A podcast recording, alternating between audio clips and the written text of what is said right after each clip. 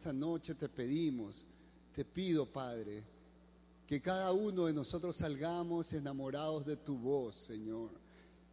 Convencidos completamente por tu Espíritu Santo, que necesitamos un cambio radical en nosotros, porque sin ti nada podemos. Amén. Amén. ¿Cuántos están felices en esta noche? ¡Uh! Así es. Y tenemos muchas cosas por las cuales estar, estar felices. Aunque en el mundo tenemos aflicciones. ¿Quién, ¿Quién ha tenido aflicciones en esta semana? Levante la mano. Ok, nada nuevo. Jesús dijo, en este mundo tendréis aflicciones. Así que las aflicciones están a la orden del día. Pero nosotros no nos movemos por esas aflicciones, sino por, el, por, por la palabra del Señor, por la promesa del Señor. En el mundo tenéis aflicciones, pero, ¿qué más decía la palabra? Pero confiad, confiad, yo he vencido. Entonces nosotros tenemos mucho que festejar, porque a pesar de las aflicciones, nosotros confiamos en el Señor, confiamos en que Él venció y él, de Él es la victoria, de Él es todo poder, toda autoridad, toda potestad, pero a Él le place dárnosla a nosotros. Y nosotros ya no, no nos movemos por las aflicciones, por las dificultades, por los problemas. Eh, eso es el mundo, el que no conoce del Señor, pero nosotros conocemos de Él y sabemos en quién confiamos. Pero venimos a aprender más, más, porque tenemos que movernos con el poder, tenemos que movernos con el dunamis de Dios. Saben chicos que eh, la iglesia necesita moverse en el dunamis de Dios. La iglesia se ha acostumbrado, y hablo de la iglesia universal, la iglesia, todos aquellos que pertenecen a la iglesia de Cristo, la iglesia que está aquí en Ecuador, pero que también está en la China, en la Conchinchina y en cualquier rincón del mundo, se ha acostumbrado a vivir, nos hemos acostumbrado muchas veces a vivir en la misericordia del Señor. Pero el Señor estableció su iglesia no para seguir, no para que siga, para que se siga moviendo solo la misericordia, sino que el Señor estableció la iglesia para que se mueva su poder a través de ella.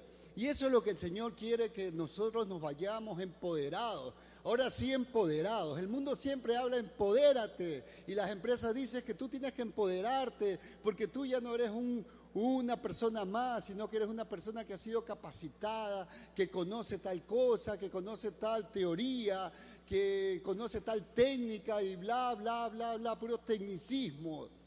Pero hay un solo y verdadero poder que no tiene límites y ese es el poder de nuestro Señor, el poder de nuestro Dios. Y es la única, la única manera o el único eh, empoderamiento verdadero es aquel, el que viene del Padre, el que viene del Señor de las luces, porque solamente Él sabe dar buenas dádivas, buenos regalos. Así que chicos, atentos porque el Señor hoy nos quiere hablar poderosamente. Estábamos hablando desde la semana pasada, el sábado anterior, acerca del dunamis de Dios, del poder, del poder de Dios.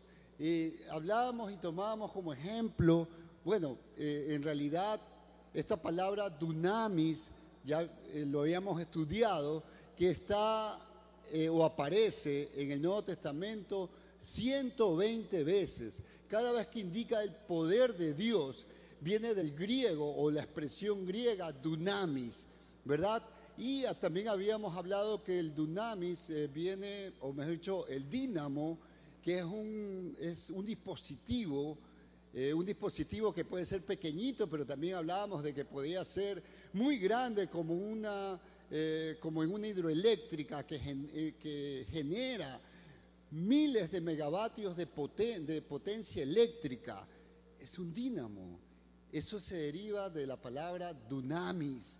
Entonces, si tenemos ejemplo de lo que ese aparatito puede generar, ahora solamente imaginémonos lo que nosotros podemos lograr cuando nos conectamos con este poder de Dios, con este dínamo de Dios, con este dunamis de Dios.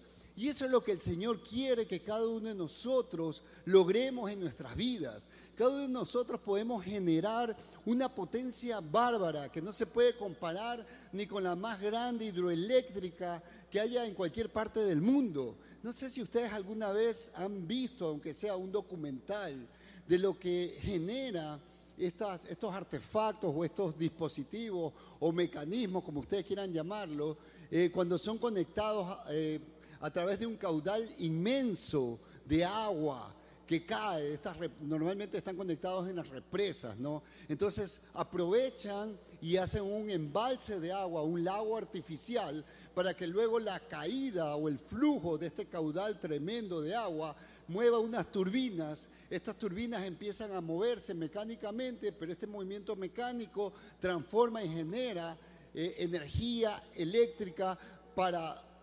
poder ser repartida en todo un país. Nosotros acá en Ecuador tenemos algunas hidroeléctricas y miren, es tanto el poder o la energía que generan que nosotros hasta exportamos energía eléctrica. Ustedes conocen, ustedes saben. Entonces miren, si estos aparatos que el hombre creó, aprovechando eh, lo que Dios ya había revelado, ¿verdad? ¿Cuánto más si el mismo poder de Dios actúa en nosotros, cuánto más no podemos lograr a través de eso? Usted es un dunamis de Dios en potencia. Solamente que algunos están medios oxidaditos, algunos están ahí medios eh, como que se quedaron en una tecnología anterior, como que algunos nunca arrancaron, es más, están allí y, la energía este, no, no fluye, la energía de Dios, el poder de Dios, porque, se, porque no entendieron aquello y solamente empezaron a vivir de la misericordia de Dios. Que sí, por supuesto que la misericordia de Dios, gracias a Él, existe.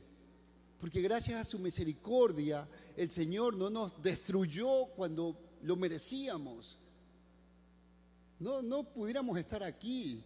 En el mismo momento que el hombre pecó, se convirtió en un enemigo de Dios, un asco delante de Dios trapos de inmundicia. No sé si alguno ha, alguna vez olfateado, aunque sea accidentalmente, un trapo asqueroso, inmundicia, puerco, un trapo, un trapeador que trapearon en un lugar puerco, quedó ahí arrinconado y luego de unos días produce un, un olor tan desagradable, tan nauseabundo, que genera arcadas, que genera rechazo total, y no sé si alguien alguna vez trapeó con un trapeador de esos que luego queda, en vez de, un fragante olor, queda un, una, un, hedor en el piso y en su casa. ¿no? Entonces, eso éramos delante del Señor, trapos de inmundicia, porquería. ¿no? O sea, por más que clamáramos a Él, por más que ayunáramos, por más eh, que nos bañáramos en ceniza, nos tiráramos al piso y cualquier señal externa, sin la misericordia de Dios hubiéramos sido consumidos en su totalidad. Pero la misericordia de Dios actuó y se hizo carne. La palabra, el verbo de Dios se hizo carne y vino a este mundo a cumplir esa misericordia de Dios. De tal manera amó Dios al mundo. La misericordia de Dios vino por su amor. De tal manera amó Dios al mundo que vino y pagó el precio de tu pecado, de mi pecado, de toda la humanidad. Y a eso, eso movió la misericordia. Pero el Señor no quiso que solamente nos quedemos allí. Porque nada, si hubiera, hubiera sido solo ese el, propósito, ya ocurrió hace dos mil y pico de años atrás. Pero el Señor estableció una iglesia con un propósito para que todo su poder operara a través de esa iglesia. Pero la iglesia, en vez de seguir despertándose, lamentablemente durmió, apagó ese fuego, apagó ese dunamis y se volvió a coger como antiguamente de la misericordia, como que si Jesucristo no haya venido. Y aún las adoraciones, las alabanzas, hablan, Señor, ten misericordia, Señor, sálvame, Señor. Y, y ya el Señor tiene que decir, oye, ¿qué más misericordia quiere? Ya envié a mi hijo, ya mi hijo murió, pagó el precio de tu pecado, o sea, ya no debes nada, porque Él hizo todo lo que necesitabas. ¿De qué misericordia me hablas? Que sálvame, pero ya no eres salvo. Eh, dame poder, pero oye, te envié mi Espíritu Santo, ayúdame, oye, hay una iglesia donde se mueve mi Espíritu Santo, tienes mentores, tienes pastores, tienes mi palabra, oye, Señor, escúchame, pero ora pues, o sea, todas esas cosas no entendemos, no las, no no la tomamos y peor, no las ponemos por obra porque no hemos entendido, la iglesia no ha entendido que el Señor estableció la iglesia para que se mueva su dunamis, para que se mueva su poder y para que este mundo sea influenciado por nosotros y no al revés. No el mundo influenciar a la iglesia. Acá no debería venir nada que venga traído del mundo. Aquí no se debe importar nada que el mundo use para atraer almas. ¿Por qué? Porque el mundo atrae a los que le pertenecen. Y si nosotros como iglesia usamos eh, cualquier ejemplo del mundo, vamos a traer a no cristianos, sino a mundanos. ¿sí? Mundanos que no quieren convertirse, sino que mundanos que quieren pasarla bonito, que quieren eh, un poco eh, simplemente allanar su dolor. Vienen a buscar al Señor por una necesidad. Señor, necesito un empleo. Necesito un empleo. Viene el empleo.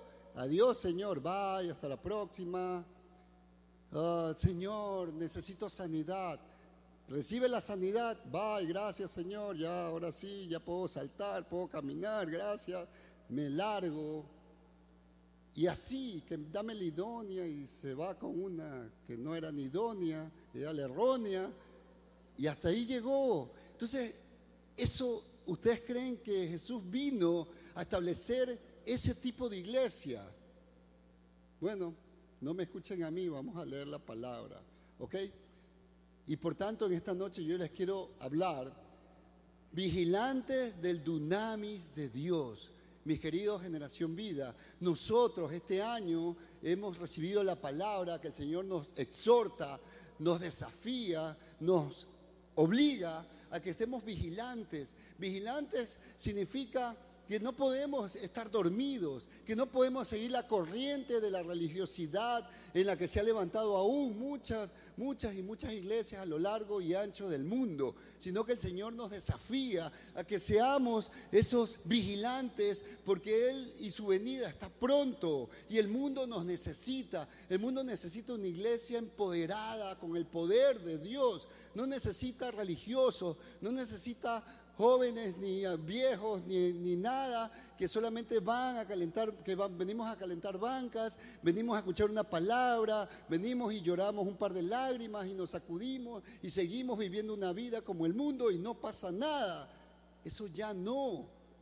El Señor nos llamó a que Generación Vida sea una diferencia, que los jóvenes Generación Vida en realidad estemos vigilantes, que nos sacudamos, que no vivamos con las aflicciones, sino que vivamos con la palabra, que no vivamos con los problemas, sino que vivamos con lo que el Señor ya hizo, porque lo demás lo recibiremos en abundancia en nuestra eternidad con el Padre. Acá no venimos nosotros a obtener la gloria, acá venimos a trabajar. Aquí estamos como un ejército. Yo no sé si alguien va, bueno, no sé cuántos han ido. Yo, digamos que tampoco fui al ejército, pero me metí a otro ejército, que es este, que es más poderoso, tiene armas de verdad y que transforma vidas en serio. Entonces, eh, cuando alguien va al ejército, no la va a pasar bien. No, no es que voy, me, voy, me, voy a, me voy al ejército, voy, voy a pasar la chévere. No, ahí le dan palo, le exigen, lo levantan de madrugada, no lo dejan dormir, lo castigan, le, lo esfuerzan físicamente, le enseñan cosas que jamás se hubiera imaginado. Aquellos que estaban acostumbrados a que su mamita les dé de comer, pues allá va a tener que ir a cazar o va a tener que comer porquerías, porque así es. Entonces, ¿para qué? Para aprender a manejar un arma, para matar a otros y para meterse en guerras que realmente son eh, guerras sin ningún propósito, porque pelean eh, pedazo de tierra que finalmente no te lo vas a llevar, que finalmente no va a marcar ninguna diferencia en la eternidad. El ejército que el Señor nos ha llamado es un ejército que sí implica ganancia en lo eterno, muy diferente a una guerra, whatever. Por tanto, nosotros tenemos que estar firmes a ese nivel. Tenemos que entender qué, qué, es lo que el Señor nos ha llamado. Pero también el Señor no te ha llamado débil. Si en el ejército te enseñan a manejar armamentos, ¿qué crees? Que el Señor no te va a dar armas. por supuesto, te da las armas más poderosas. Te da primero la fe que viene por el oír la palabra de Dios. O sea, tienes un plan, ya conoces, tienes toda la palabra que te dice qué va a suceder cada momento. Cualquier noticia que venga, si tú lees la palabra, nada te tiene que sorprender. A nosotros los cristianos nada nos tiene que sorprender, porque escrito está en la palabra, bien detallado, cada cosa. Uy, que se, ya se viene la corriente, se viene el fenómeno del niño, y lo peor de todo es que el fenómeno se va a alinear con el cambio climático y no tienes idea, esto sí va a ser apocalíptico. Sí, claro, eso dice la palabra. Y vendrán días peores, porque es recién el principio de dolores, que son las señales de que el Señor viene pronto, que el Señor se acerca con el propósito de que todos nos presentemos delante de Él. El país más rico, el país más pobre, el, presidente más poderoso y el que no tiene ningún poder, el, todos, absolutamente, de todas las razas, de todas las edades y ese es el propósito de la iglesia, preparar al mundo para ese momento.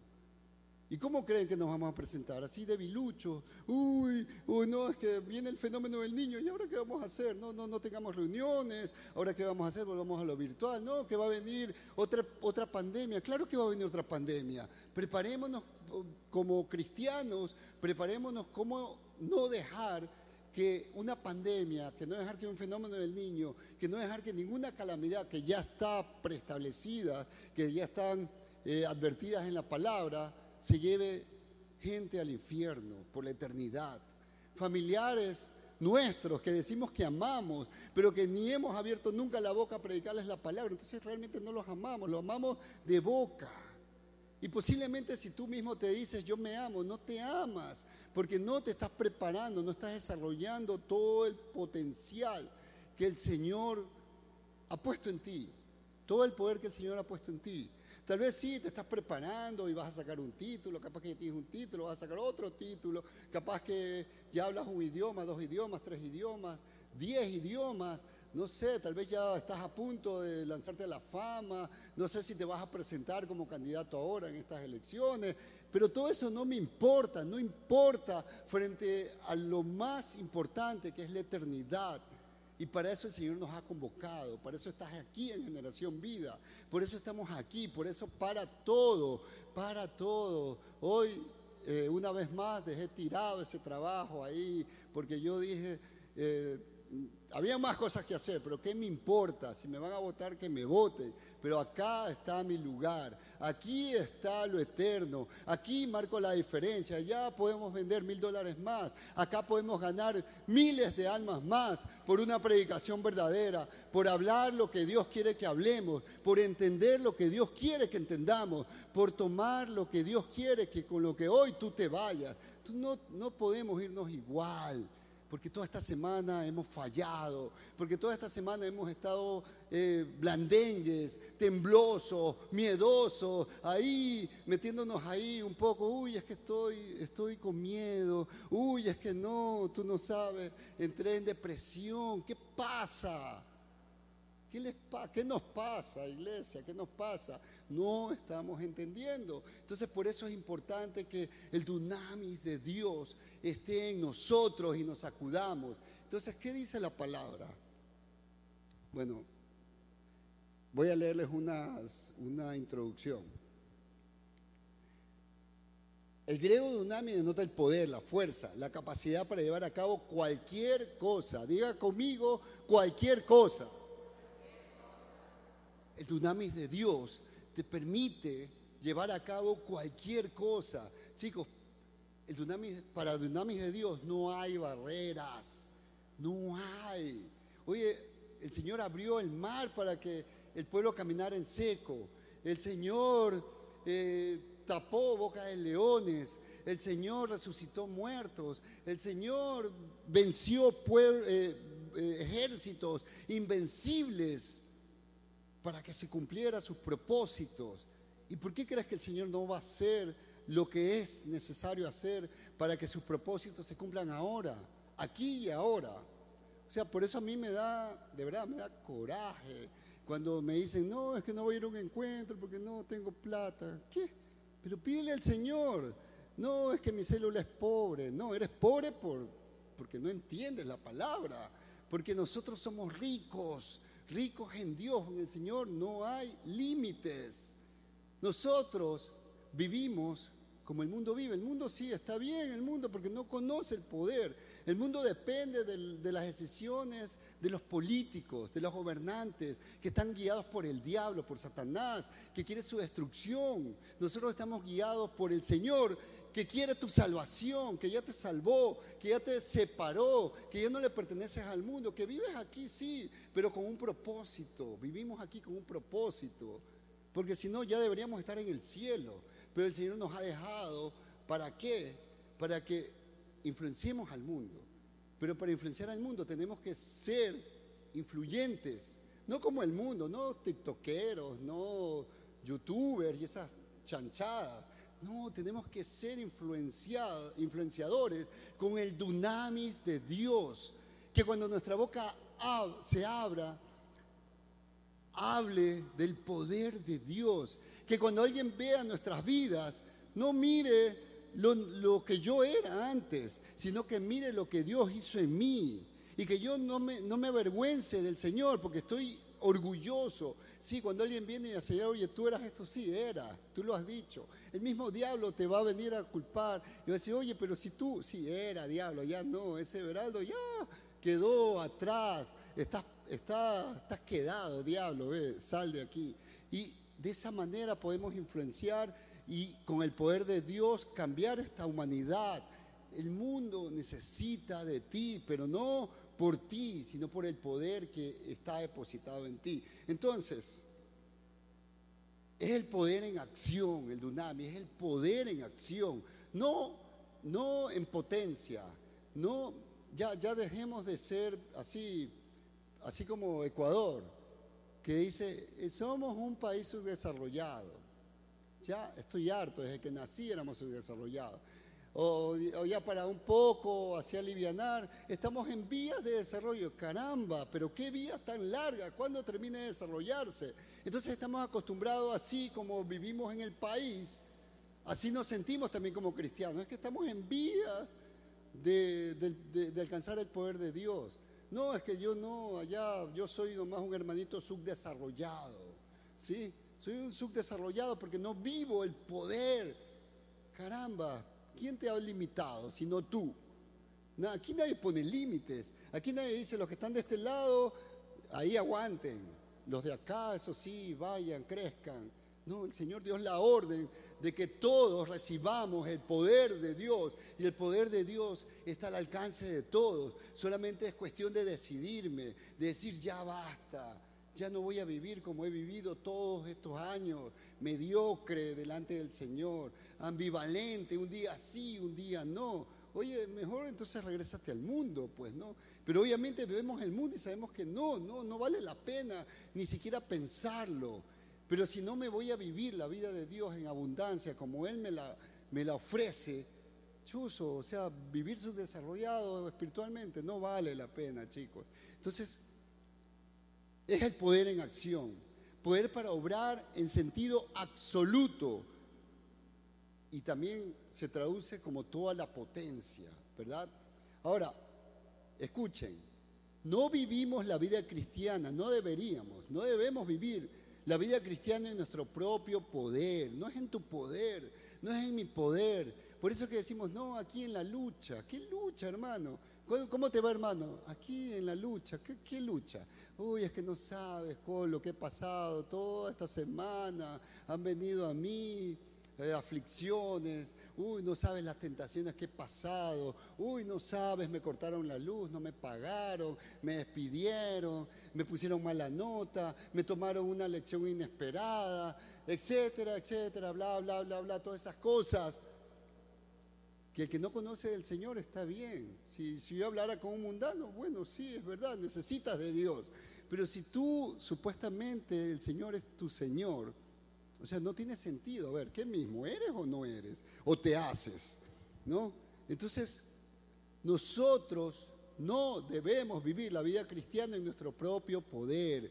Si está pasando eso es porque estás viviendo en tu poder, sino en el de Dios. Nosotros estamos llamados como cristianos a vivir en el poder de Dios, en el poder de Dios. Y dunamis es la habilidad de Dios que nos hace capaz de lograr cualquier cosa de valor, porque separados de Él, nada podemos hacer. Eso dice Juan 15:5 y lo dijo Jesús, yo soy la vid y ustedes son separados de mí. Si lo entienden, sencillo, el Señor nos dijo así, bueno, tal vez ustedes no saben lo que es una vid, muchos no saben lo que es una vid. Bueno, la vid es la planta que produce las uvas. En el tiempo de Jesús era muy común y en esa zona era muy normal que hayan vides, que haya eh, eh, que se produzcan uvas. Eran zonas muy ricas en eso. Pero a ver, yo les voy a decir tal vez eh, obviamente, no, no, voy, no, quiero cambiar la esencia, ¿no? Pero el Señor estaba poniendo un ejemplo de, de un árbol. Entonces acá pongámonos eh, un ejemplo de un árbol que sí conocemos. El Señor dice, yo soy el árbol de mango y ustedes son las ramas del árbol de mango. Si corto una rama del árbol de mango, ¿qué va a pasar? ¿Esa rama va a producir mango? No, no solamente que no va a producir mango, sino que se va a morir Ustedes sí conocen árbol de mango, ¿sí o no? Han visto un árbol de mango, aunque sea ahí de la vecina, han cogido mangos de la vecina, estoy seguro. Bueno, ¿qué importa?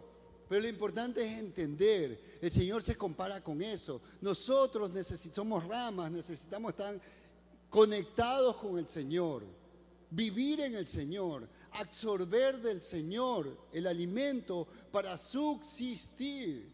Separados de Dios nada podemos, pero nosotros nos separamos a cada rato. Un día nos pegamos, otro día nos separamos, un día nos pegamos, un día nos separamos. Un día nos pegamos con chicle, otro día eh, nos queremos pegar con, con brujita y con lo que sea, pero nada de eso. Tenemos que pegarnos con el poder de Dios, con el poder del Espíritu Santo. El único que nos da la constancia de que le pertenezco al Padre y que lo puedo llamar Padre de verdad, no solamente en una canción, no solamente en una oración forzada, sino porque sale de lo más íntimo de mi ser. Dios, Él es mi Padre y yo soy su Hijo. Eh, él me, yo le pertenezco y Él me pertenece porque esa es la relación. Separados de Él, yo nada puedo, separado de ti, nada puedo, Señor. No quiero ir a ningún lado separado de ti. Ese debe ser nuestro mover diario, diario, de aquí hasta que nos vayamos con el Padre para toda la eternidad. Ese es el dunamis de Dios. Y si nosotros nos moviéramos en eso, no conoceríamos límites. Nada sería imposible para nosotros. Hay, un versículo que todo el mundo lo tiene, lo sabe y lo repite y es poderoso. Eh, Filipenses 4:13, eh, ¿qué dice? Todo lo puedo en Cristo. Todo lo puedo en Cristo. Todo lo puedo en Cristo. Le estoy haciendo repetir porque ni siquiera eso lo dicen con fuerza. Todo lo puedo en Cristo. Ahora sí, parece que sí. Bueno, eh, de verdad, o sea, lo, queremos tener siempre a la mano. Cuando hay dificultades, cuando hay problemas, cuando hay eh, situaciones, decimos, bueno, no, yo todo lo puedo en Cristo que me fortalece. ¿Ya? Y lo hemos tomado como una muletilla. Y lo hemos tomado como que, bueno, si viene un ladrón, no, Dios me va a fortalecer, Dios me va a cubrir, todo lo puedo en Cristo. Cuando no hemos estudiado para una lección, no, todo lo puedo en Cristo que me fortalece, Él me va a ayudar, Él me va a soplar, el Espíritu Santo va a venir y va a obrar en mí, me va a dar un don para yo, sin haber estudiado, poder la respuesta correcta. Y cuando nos dan así para escoger, Espíritu Santo, ayúdame, la A, la B, la C, ¿cuál es? Ninguna de las anteriores, Espíritus. O sea, Muchas veces hemos usado este, este verso de esa manera, pero tenemos que leer lo que nos dice unos cuantos versículos atrás, porque esto lo dijo el apóstol Pablo cuando estaba pasando realmente situaciones difíciles, pero él no vivía afligido. Esa es la diferencia. Nosotros tomamos muchas veces este versículo porque estamos afligidos, estamos ya, no me queda nada, ya no me ayudó mi papá, ni mi mamá, ni mi padrino, ni aquel contacto que tenía, no, nada, todo el mundo me cerró la puerta allá, sí, sí, sí, cierto. Eh, ahí dice un versículo que todo lo puede en Cristo, ya voy ahí. Pero miren, la diferencia de Pablo consta en lo siguiente.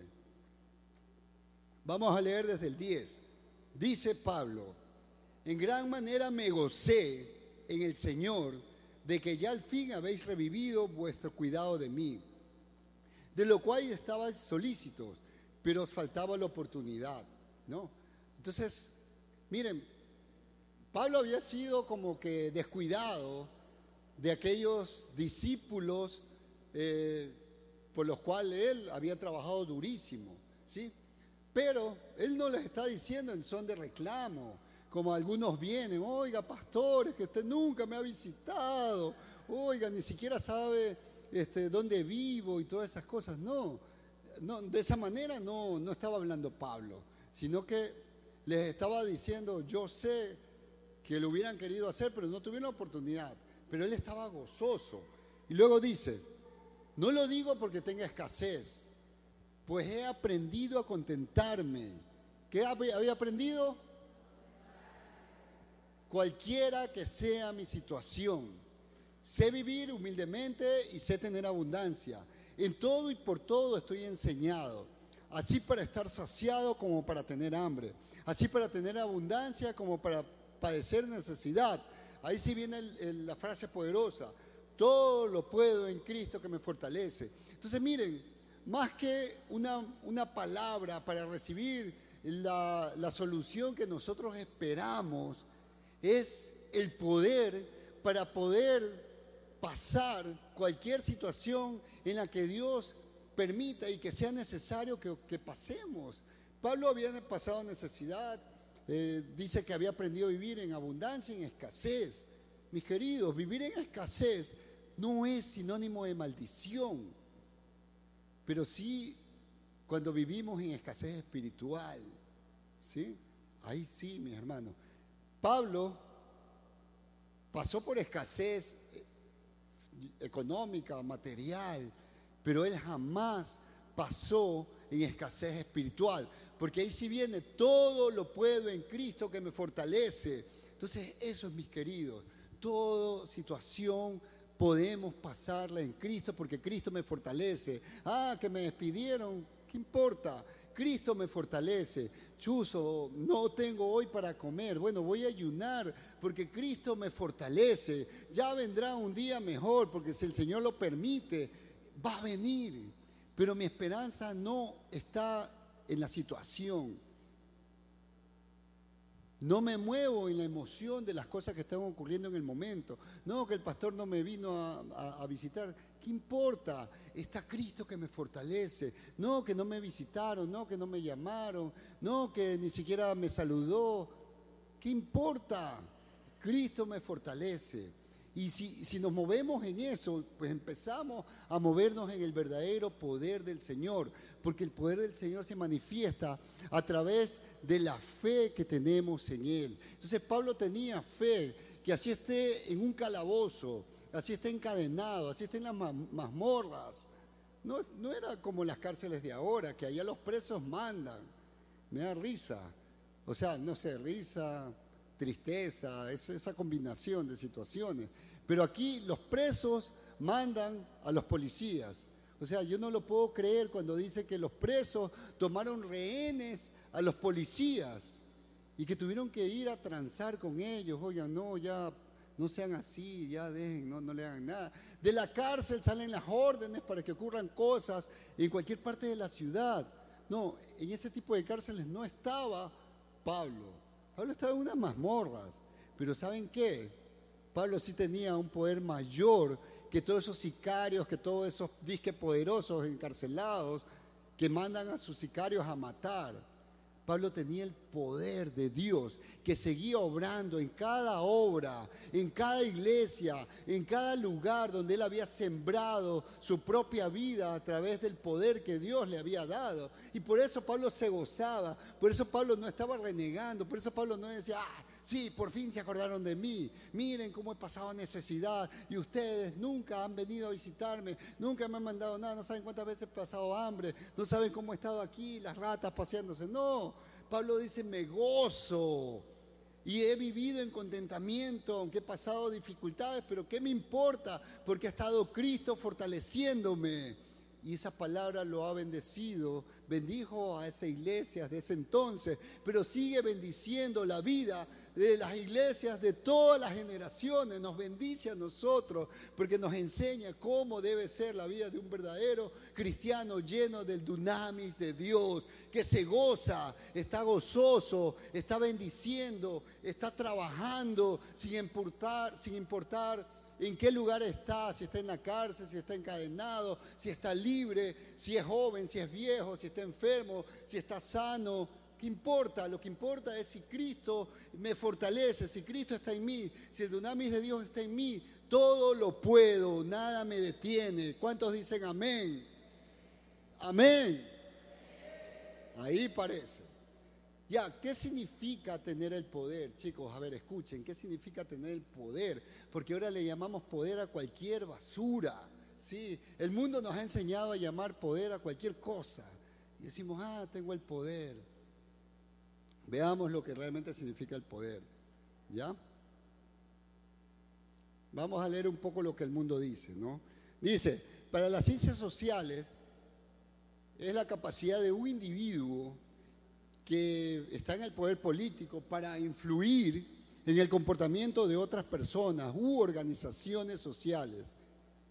Escuchen, el término autoridad se usa a menudo para designar al poder cuando es percibido como legítimo. Bueno, ahora se está terminando la autoridad del que hasta agosto va a ser presidente de la República y ahora ya se está buscando quién va a llevar esa autoridad, ¿no verdad?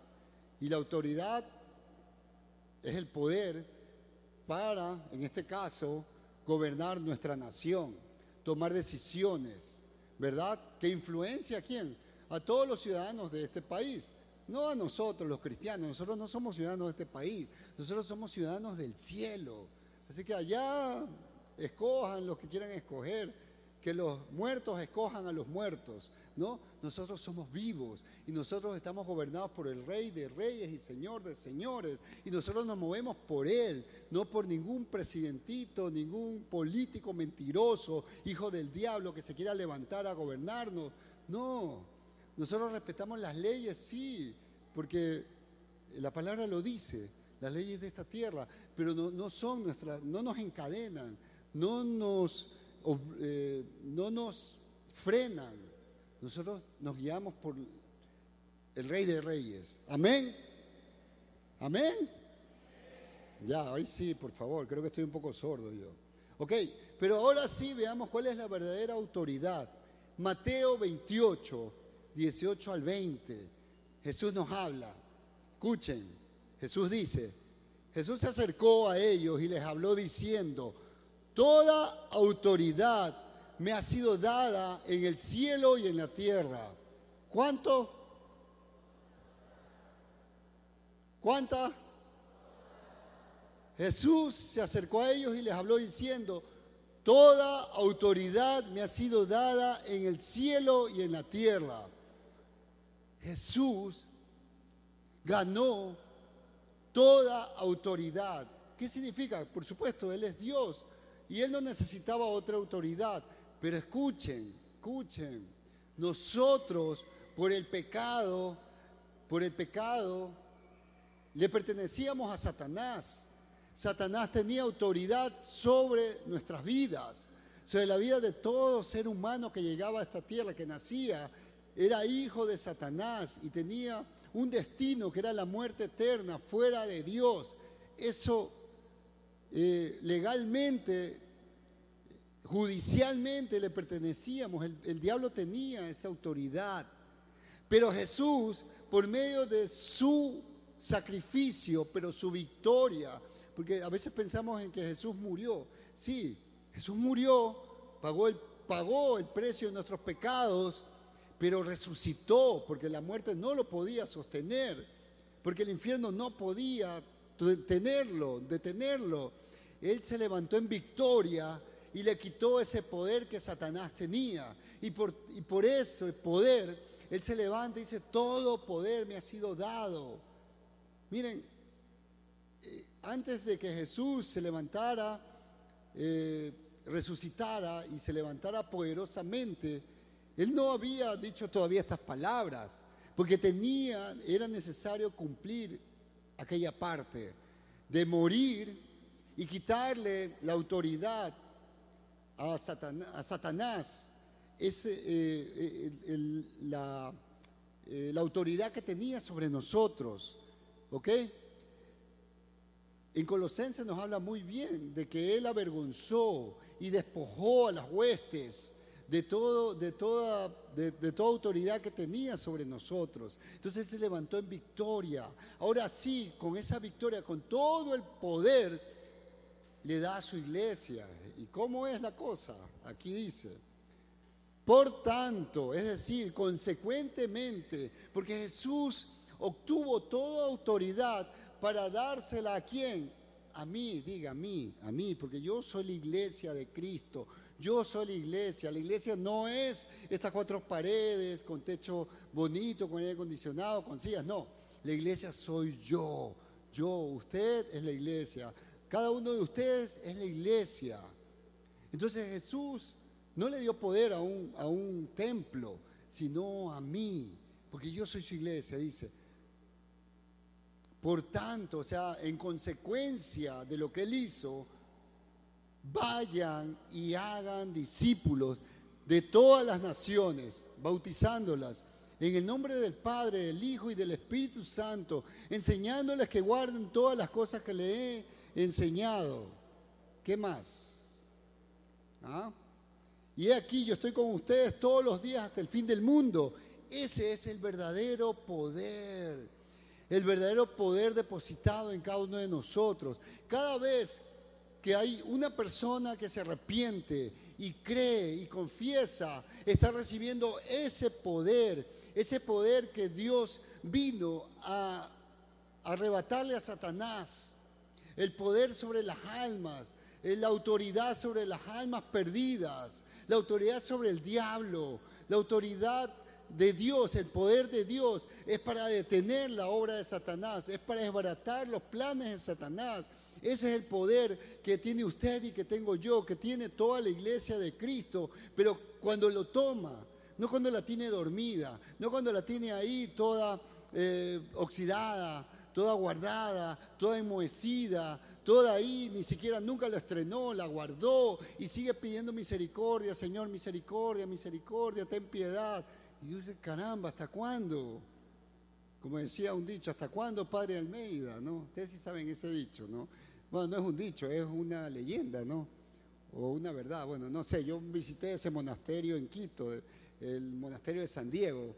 Entonces ahí cuentan de que en, una capilla ahí había un, curita que todas las noches se iba a chupar. Entonces para irse a la cantina tenía que escaparse. Entonces para escaparse dice que iba a la capilla porque en la capilla había una ventana alta, pero para poder acceder a esa ventana tenía que treparse por el crucifijo y pisar la cruz y saltar.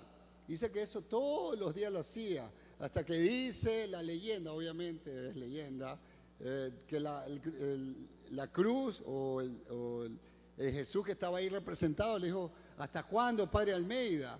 Y el sinvergüenza le dice, hasta la vuelta, Señor, hasta la vuelta, ya vas a ver. Entonces, eh, a veces nosotros así queremos, así tontamente le hacemos al Señor, nos reímos nos reímos de esto, pero eso le decimos, el Señor, Señor, ten misericordia, Señor, ten misericordia. Y el Señor va a decir, ¿hasta cuándo, hijo mío? ¿Hasta cuándo, Everaldo? ¿Hasta cuándo quieres que tenga misericordia? Mis misericordias son eternas, ya te las di todas. ¿Hasta cuándo me pides misericordia? Porque el Señor quiere ver el poder de Él actuando en mi vida, el poder de Dios actuando en tu vida, porque para eso Él recibió todo poder, toda autoridad para que tú ya no vivas solo de misericordia, sino con el poder, para que tú digas a las cosas que sucedan, para que tú ordenes que las cosas sucedan, porque tienes el poder de Dios. Si Moisés abrió el mar para cumplir el propósito de Dios, ¿a ti qué mar se te puede oponer? ¿Qué mar? ¿Contra qué mar estás luchando? Si a David le dio el poder por una piedra para derribar a un gigante. Dime, ¿con qué gigante estás luchando? Dios no te va a dar una piedra. Dios dice, estoy con ustedes todos los días. Ya no tienes una piedra, tienes al mismo Dios contigo. Entonces, ¿de qué te tiemblan las piernas? ¿De qué te tiembla la manito? ¿Por qué lloras? ¿Por qué te encierras? ¿Por qué te deprimes? No tiene sentido. Si tienes al mismo Dios, no andes buscando piedritas, a ver dónde está una piedrita, a ver si me funciona como David. Nada. Usa el león de Judá que está al lado tuyo, que con un rugir ordena al infierno que se largue de tu vida. Pero úsalo, el dunamis de Dios. No que no, no nada. Tienes al Todopoderoso de tu lado. Úsalo. Entonces, ese es el verdadero poder, mis queridos. No se anden dejando empoderar de cualquier basura que te dice una universidad, es que ahora tú sí eres el gran eh, profesional porque te has graduado de tal universidad que tiene una tradición que viene de miles de años, que nació en Europa, que viene del, primer mundo y, los europeos se lo creen, se creen la gran cosa porque dicen, uff, ustedes son unos retrasados, porque ustedes no tienen historia. Yo le digo, sí, qué bien, qué bestia, qué historia que tienen ustedes, ¿ah? porque, chuta, siguen matándose, siguen viviendo como animales salvajes, matándose los unos a los otros, levantando economías que destruyen países. Entonces no me vengan a hablar de que ustedes son superiores a nosotros. Todo el mundo es inferior cuando nosotros vivimos como cristianos verdaderos, ¿sí? Pero no estamos aquí para condenar al mundo, sino para salvarlos. Entonces, esa es la gran diferencia, mis queridos. Tenemos que despertarnos. El mundo tiene que ver a Cristo salvándolo, no condenándolo, pero levantándonos nosotros, haciendo nosotros, eh, tenemos que ser esa voz que clama en el desierto. Eh, a veces pensamos que el Señor nos llama a que pongamos un parlante en media calle, a, cantar y a gritar y a decir arrepiéntete pecador. No, sí está bien eso, porque es el principio. Pero sobre todas las cosas nosotros tenemos que gritar del poder de Dios en nosotros. Cuando nuestras vidas realmente cambian.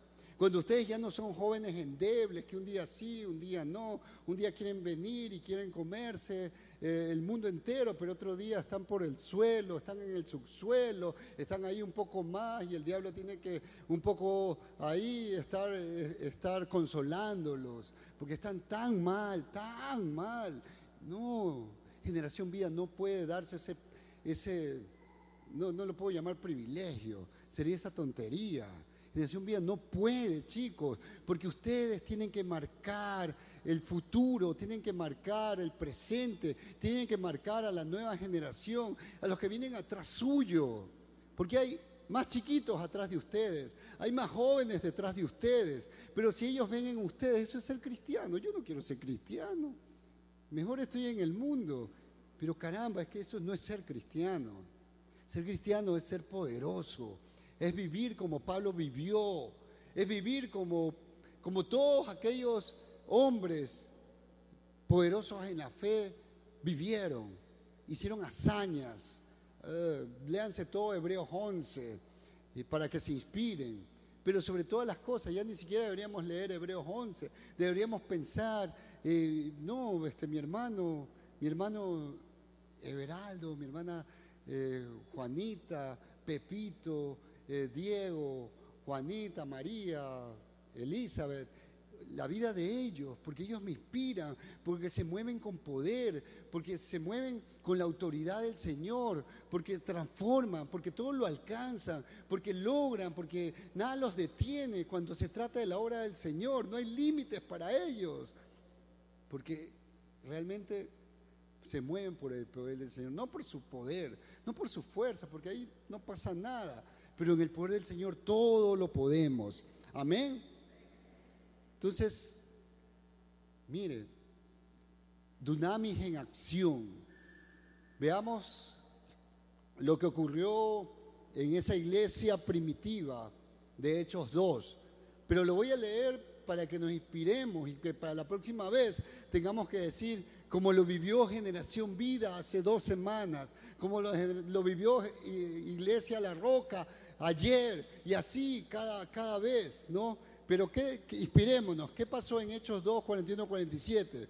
Dice, así que los que recibieron su palabra fueron bautizados y se añadieron aquel día como tres mil personas y perseveraban, en la, doctrina de los apóstoles, en la comunión unos con los otros, en el partimiento del pan y en las oraciones. Y sobrevino temor a toda persona y muchas maravillas y señales eran hechas por los apóstoles. Todos los que habían creído estaban juntos y tenían en común todas las cosas y vendían sus propiedades y sus bienes y los repartían a todos según la necesidad de cada uno y perseverando unánimes cada día en el templo y partiendo el pan en las casas, comían juntos con alegría y sencillez de corazón, alabando a Dios y teniendo favor con todo el pueblo. Y el Señor añadía cada día a la iglesia los que habían de ser salvos. ¿Nos parecemos a esa iglesia? ¿Nos parecemos un poco? Nada, nada. Primero empieza diciendo que se le añadieron ese día tres mil personas. ¿Dónde están? No alcanzamos a llenar todavía esta sala. Dice, y perseveraban en la doctrina de los apóstoles. Perseverar, ¿qué es perseverar? es mantenerme todos los días, no un día sí, un día no, un día voy, un día ya no quiero ir, un día estoy acá en las alturas, un día estoy en el subterráneo, no, perseveraban cada día. En la comunión unos con otros, en la comunión, ¿qué significa? Vivían, compartían, no habían eh, grupitos acá, grupitos allá, no te metas con ese grupo porque ese grupo es así. Yo acá están los bacanes, acá están los chéveres, que allá no, vivían en comunión los unos con los otros, los pobres, los ricos, los blancos, los negros, los eh, gordos, los flacos, ¿qué importa? Lo que importaba si Cristo era su rey o no, y eso era suficiente. Si tenían y habían sido limpiados por la sangre de Cristo, eran hermanos entrañables, verdaderos, más que los hermanos de sangre, porque los hermanos de sangre son eh, solo pasajeros, pero los hermanos espirituales son por la eternidad. Lo que sí tenemos que preocuparnos es que esos hermanos de sangre se convierten en hermanos espirituales. Pero aquí qué decimos, no, no, es que tengo mi familia, primero mi familia. Uy, no, es que ¿cómo voy a ir a la iglesia? ¿Cómo voy a ir a Generación Vida? ¿Cómo se te ocurre que voy a ir al Nexo? Sí, es la reunión familiar, va a ir mi abuelita, mi, mi, mi, mi tío que viene de ni sé dónde, y son cristianos. No todavía, pero es mi familia. Este grupo es más importante, pues negativo. Aquí no dice eso.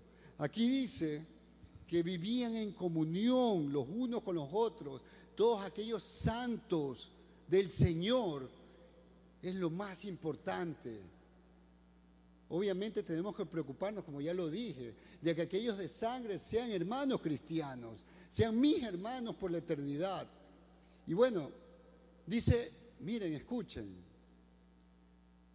y sobrevino temor a toda persona y muchas maravillas y señales eran hechas por los apóstoles. Chicos, creo que el mundo se nos ríe a nosotros, ¿ah? pero a esa iglesia no.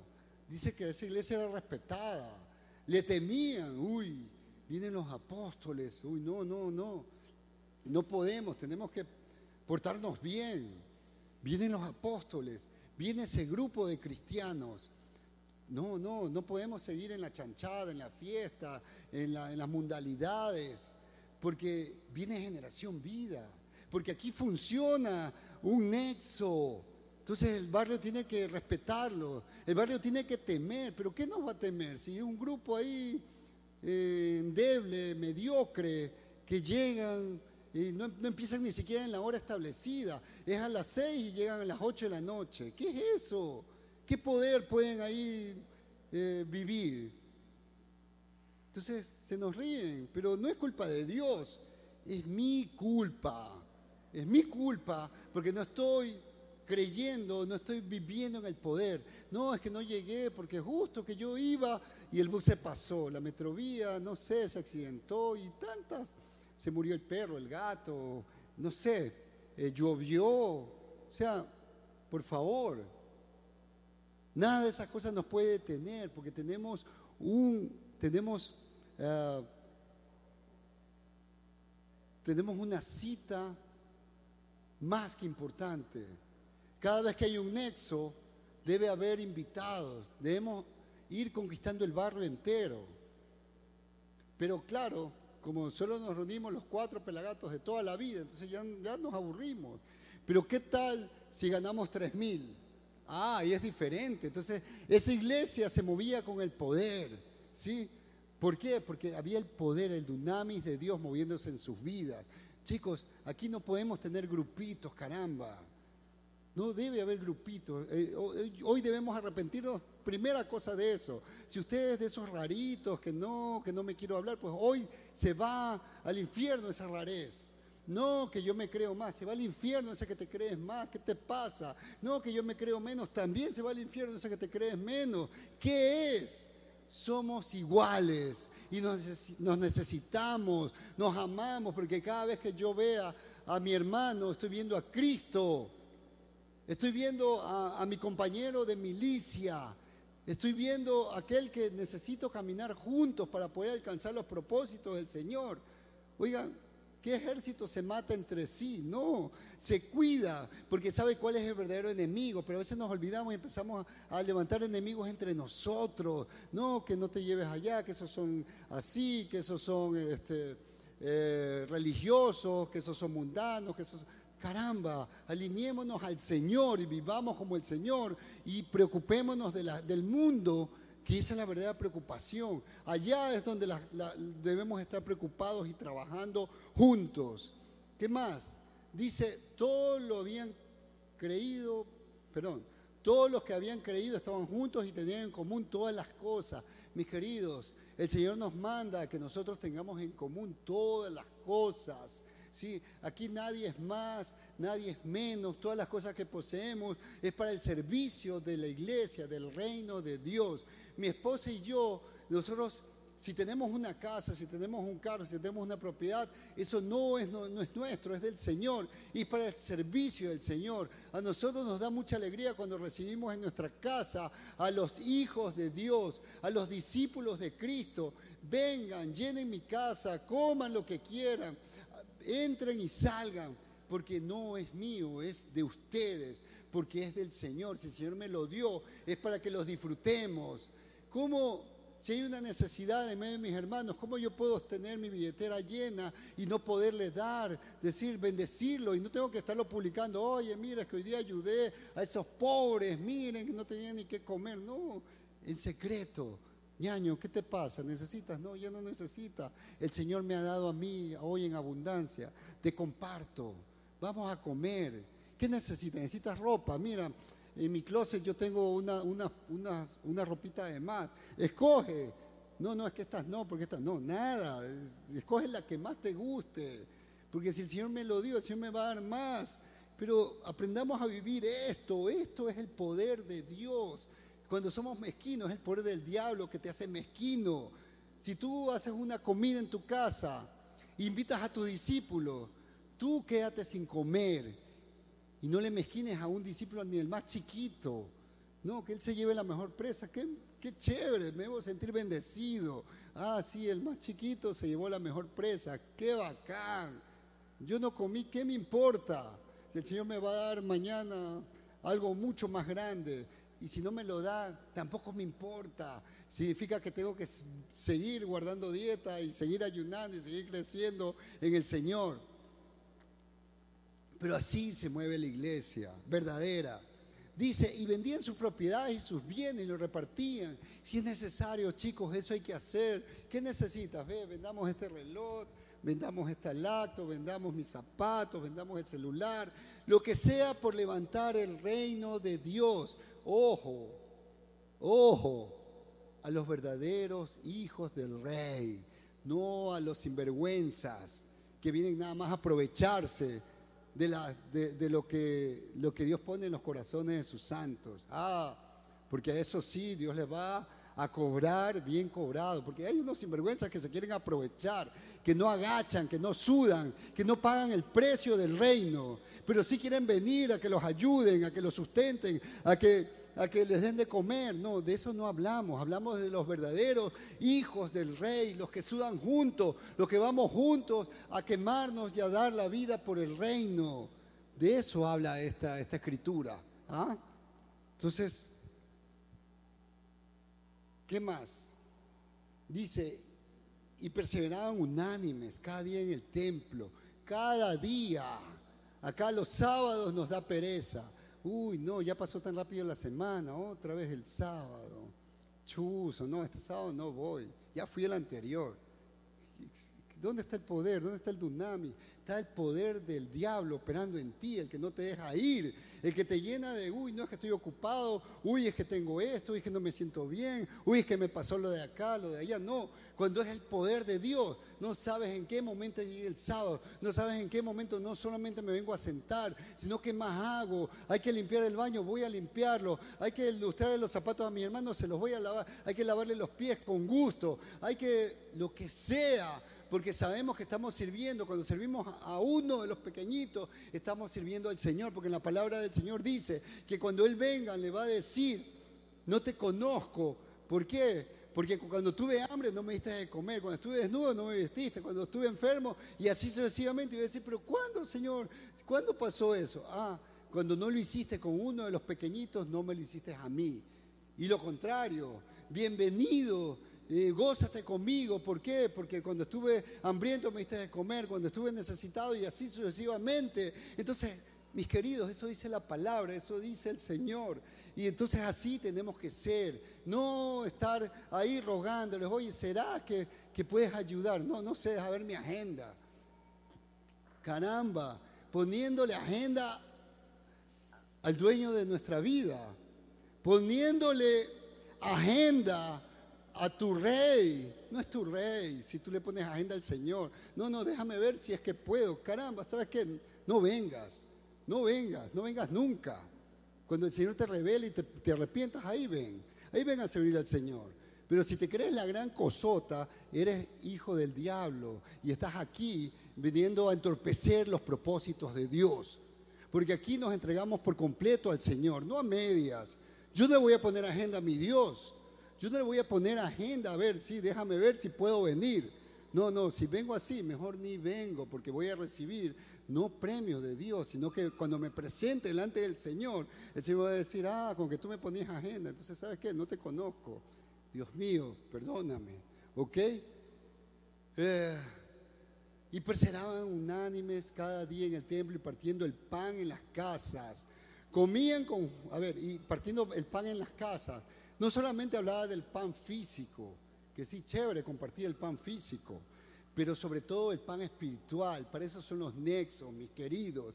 El nexo es para compartir el pan espiritual sobre todo aquellos que no conocen. Entonces, la necesidad de un nexo es ir ganar, ganar, ganar almas, ganar almas. Si no estamos ganando almas, no estamos haciendo nada. Estamos ahí, los mismas caras de siempre, aburriéndonos, por supuesto. ¿Cómo no va a ser aburrido si no estamos haciendo la obra del Señor? Entonces nosotros tenemos que ir a, ganar almas, pero con el poder del Señor. No hacer unos, unos eventos ahí todos, todos que dan pena no, sino con el poder del Señor, el poder del Señor manifestándose en el barrio y nos van a respetar, van a tener temor de ese nexo, ¿sí? La gente va a querer hacer cola para entrar a ese nexo. Entonces, si ven la diferencia de lo que es el poder y el unamis de Dios. Ah, ¿Qué más? Comían juntos con alegría y sencillez de corazón, con alegría, alegría es una característica de los santos del Señor, la alegría. La alegría no depende de la situación, sino depende de cómo está mi corazón con el Señor. Y si mi corazón está bien con el Señor, estoy feliz, nada más necesito. Y sencillez de corazón, porque el que conoce al Señor es sencillo, es humilde, como Él lo es. Alabando a Dios y teniendo el favor con todo el pueblo. Todo el pueblo te ama, te debe amar no, tu vecino se, uy, no, ahí viene ese hermanito hipócrita. ¿Por qué? Porque, uy, cuando es el nexo, uff, cantan, alaban, saltan y todo, pero cuando no, ni saluda en el barrio. Dice, y el Señor, cuando ocurren todas estas cosas, el tsunami de Dios se sigue moviendo. Y si el Señor añade cada día al nexo a los que tienen que ser salvos. Amén. Amén. Pero cuando nos movemos en el dunamis de Dios, miren, ¿Qué es la autoridad según la palabra de Dios?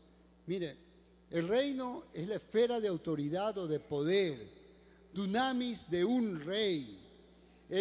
y miren, otra palabra que lo conocemos y lo hemos usado tantísimo, Salmos 91, el que habita bajo el, perdón, el que habita bajo el, aquí está, el que habita el abrigo del Altísimo morará bajo la sombra del Omnipotente.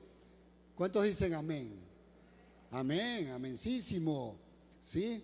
Pero miren, si leemos todo, Salmos 91, eh, este que habita bajo el abrigo del Altísimo, ¿qué significa? No? Uno dice, bueno, ¿quién no quiere habitar bajo el abrigo de Dios? Todos, ¿no? Eh, porque voy a morar bajo la sombra, o sea, Dios me va a cubrir. Entonces uno se imagina, wow, o sea, bajo la sombra de Dios, ¿qué puede contra mí? Ninguna enfermedad, ninguna, ninguna pobreza, ningún problema, ningún terremoto, y etcétera, etcétera, etcétera, ¿no? Pero eh, esto no es de gratis, esto es lo que dice la palabra, el que habita al abrigo del Altísimo. ¿Qué significa habitar bajo el abrigo del Altísimo? El Altísimo es nuestro Padre, nuestro Rey, nuestro Señor Todopoderoso. Si yo quiero habitar al abrigo de Él, significa que estoy sometido totalmente a Él, totalmente a Él. Es la única manera de que Él sea mi Señor, si yo estoy sometido a Él.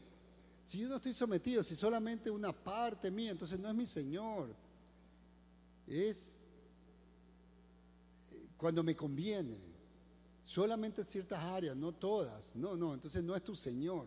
Pero aquí dice, el que habita al abrigo del Altísimo morará bajo la sombra del Impotente. O sea, es una promesa de un hecho.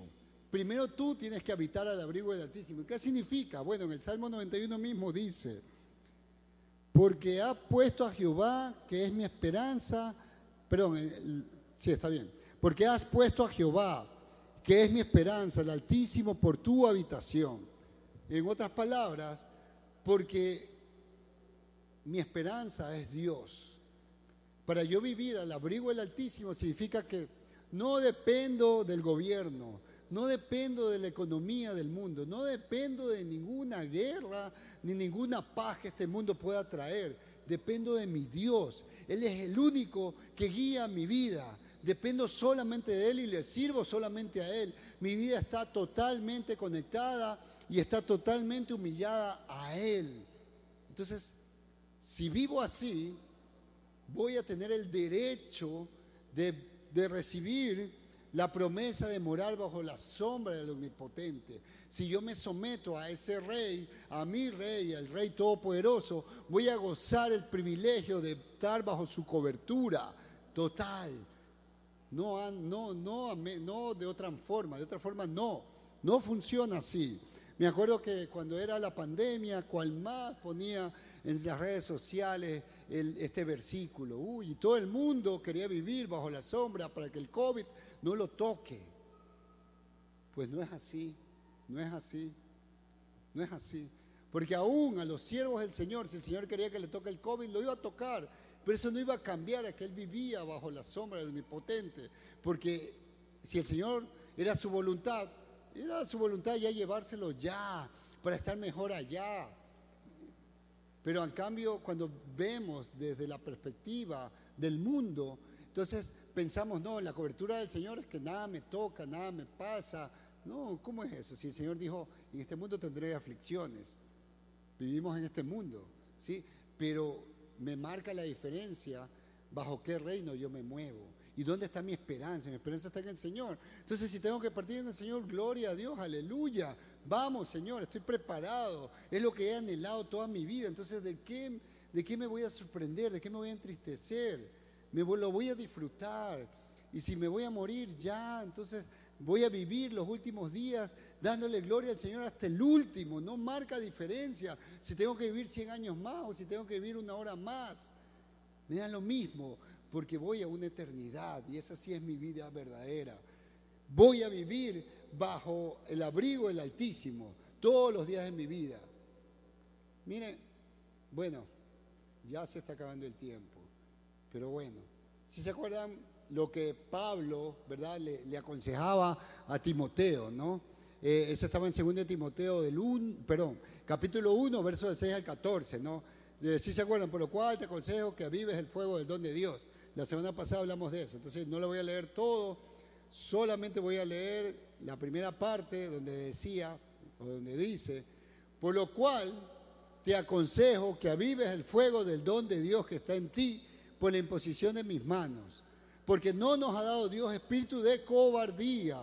Chicos, Dios no nos ha dado espíritu de cobardía, ¿verdad? Ni, ni, de, tristeza, ni de melancolía, eh, ni de depresión.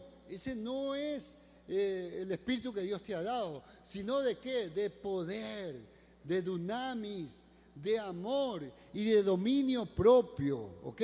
Entonces, eso le decía Pablo a su discípulo Timoteo. Y hoy yo les digo, tomando la palabra, generación vida, no les ha dado Dios un espíritu de tristeza, de cobardía, de depresión, sino de dunamis, de amor y de dominio propio. Muévanse bajo ese poder, muévanse bajo ese espíritu, no otro espíritu. Les aconsejo, pero escuchen, este Pablo no le estaba dando un consejo como esos consejos que nos entran por un oído y nos sale por otra. No, no. Es que acuérdense que Pablo era el mentor de Timoteo, era el padre espiritual. Entonces yo me imagino como un padre aconsejándolo, pero un padre con autoridad, pues no, no un padre endeble, esos padres que le tienen casi que miedo a los hijos. Uy, no, ¿qué le voy a decir? Se va a molestar. No, eso no es un padre. Un padre tiene autoridad y tiene los pantalones bien puestos y le, dice al hijo, Y cuando le da un consejo, el hijo sabe que no es un consejo a ver si lo tomo lo dejo. No, saben que más vale es una orden. Es más o menos así como que, oye, en realidad esto te conviene. En realidad esto más vale que lo hagas. Ese es el consejo de un padre a su hijo, dándole un consejo, pero es realmente una orden. Oye, más vale que hagas esto. O sea, tú tienes, tú, tú tienes eres, ya eres una persona adulta, puedes tomar la decisión, pero mira, yo como padre que he vivido más años que, que tú, te doy este consejo, es un consejo de vida. Entonces más te vale que lo tomes. De esa manera yo considero que, que Pablo lo estaba aconsejando a Timoteo. Te aconsejo, ¿verdad? Entonces, era una orden para, para Timoteo. Luego otro punto, el fuego empezó por la imposición de manos. El fuego de Dios ya empezó en tu vida. Pero ¿qué estás haciendo con ese fuego? Lo estás apagando. Pero la palabra dice que tenemos que cuidarlo, que tenemos que guardarlo. Tenemos que estar vigilantes de ese fuego. ¿Qué está pasando con ese fuego? ¿Dónde está el fuego de Dios en mi vida? ¿Dónde está? ¿Por qué pido misericordia? ¿Por qué no vivo el poder de Dios? ¿Por qué no me muevo? ¿Por qué no soy como, no recuerdo lo que, lo que Dios le dijo a Moisés?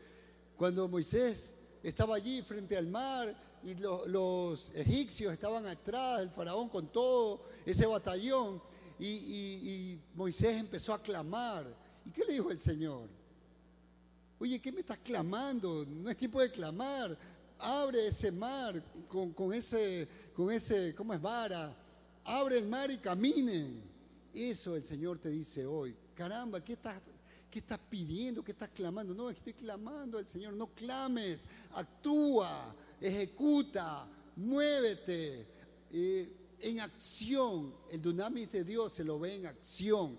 Si no te mueves, no van a ocurrir las cosas, porque el poder de Dios se, encadena cuando te mueves. El poder de Dios se, aprecia cuando la iglesia empieza a mover, cuando empieza a, a, conquistar, cuando se propone, voy a conquistar este barrio, voy a conquistar esta ciudad, voy a conquistar a estos jóvenes, voy a conquistar a mis compañeros. Entonces se desencadena el poder de Dios. Amén.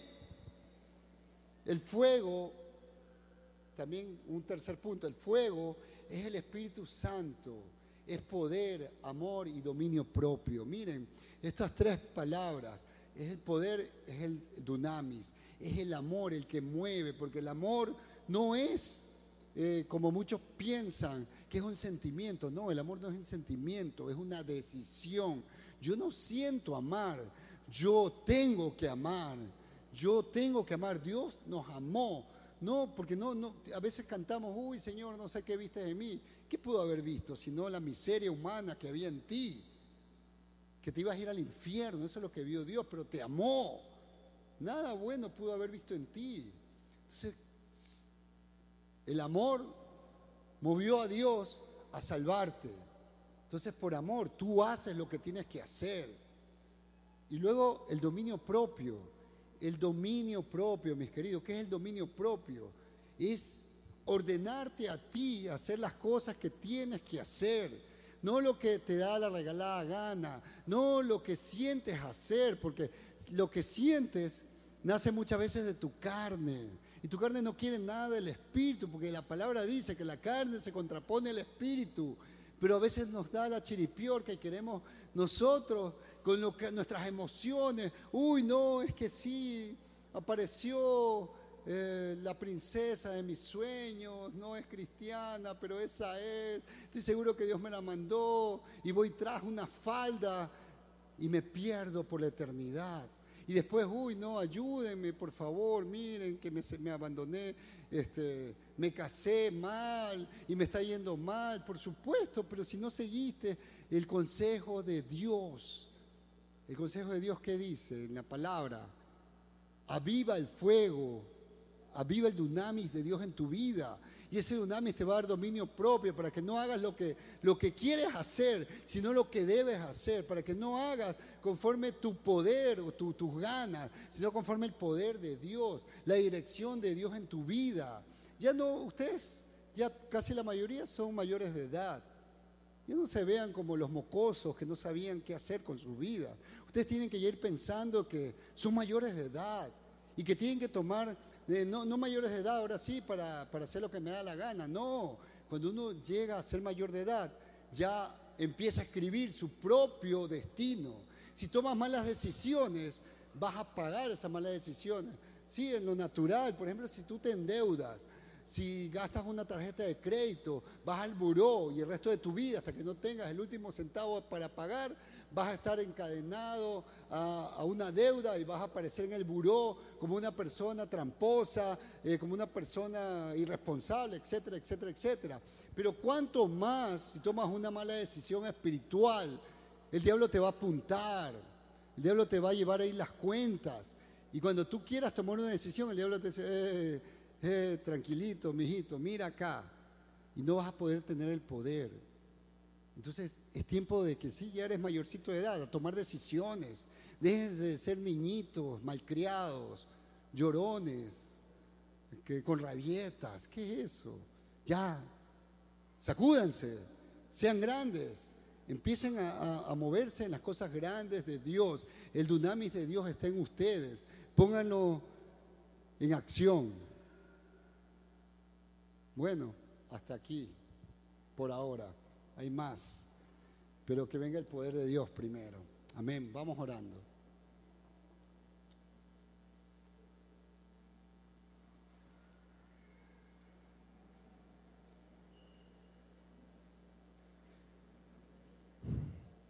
Padre, Padre, tantas cosas que nos faltan, Señor, aprender. Padre, no hemos entendido nada, Señor. Más de dos mil años, Señor, siendo iglesia o llamándonos iglesia, Señor. Pero hoy, Padre, más que orar, quiero confesar, Señor, que no hemos aprendido nada, Padre.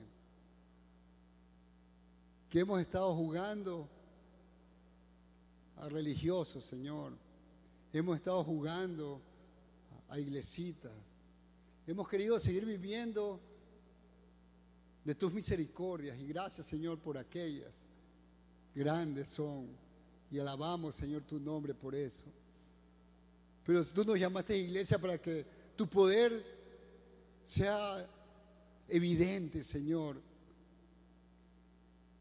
Padre, no, no, no, no mostramos tu poder Señor ante el mundo. Nos mostramos como como miserables, Señor.